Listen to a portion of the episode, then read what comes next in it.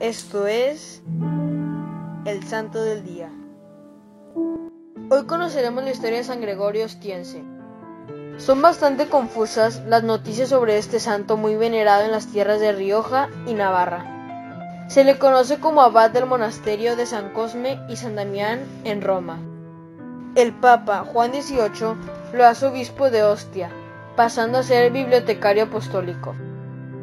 Participa en el gobierno de la Iglesia, tomando parte en asuntos arduos y complicados de política exterior, al tiempo que procura no descuidar el ministerio pastoral.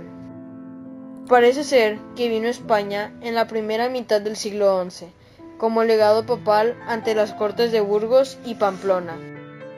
Muy probablemente tuvo que ver su envío desde Roma con las cuestiones relativas a la organización eclesiástica de España, en una coyuntura en la que se hacía muy necesaria la determinación de los límites de la diócesis, que era origen y fuente de numerosos conflictos, y no solo por interferencias de jurisdicción episcopal, sino también por la pertenencia a distintos soberanos.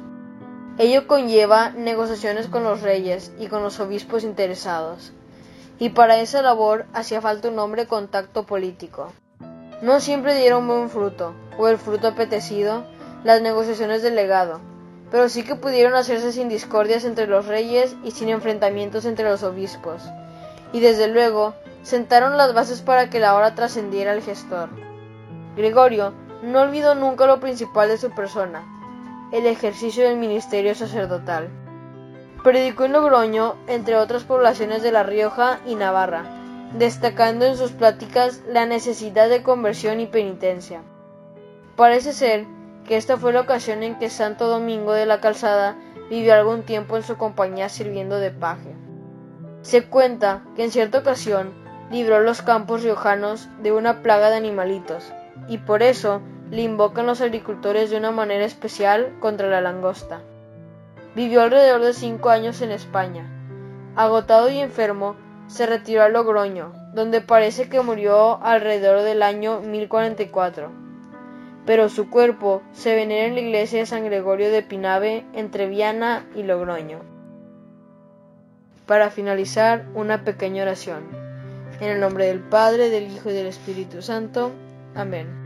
Padre nuestro, que estás en el cielo, santificado sea tu nombre. Venga a nosotros tu reino.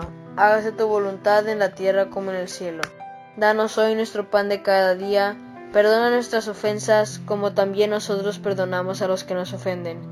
No nos dejes caer en la tentación y líbranos del mal. Amén. Dios te salve María, llena eres de gracia, el Señor es contigo. Bendita tú eres entre todas las mujeres, y bendito es el fruto de tu vientre Jesús. Santa María, Madre de Dios, ruega por nosotros los pecadores, ahora y en la hora de nuestra muerte. Amén. En el nombre del Padre, del Hijo y del Espíritu Santo. Amén. Servidores Amoris Christi, Movimiento Amoris Mater. Haz todo con amor.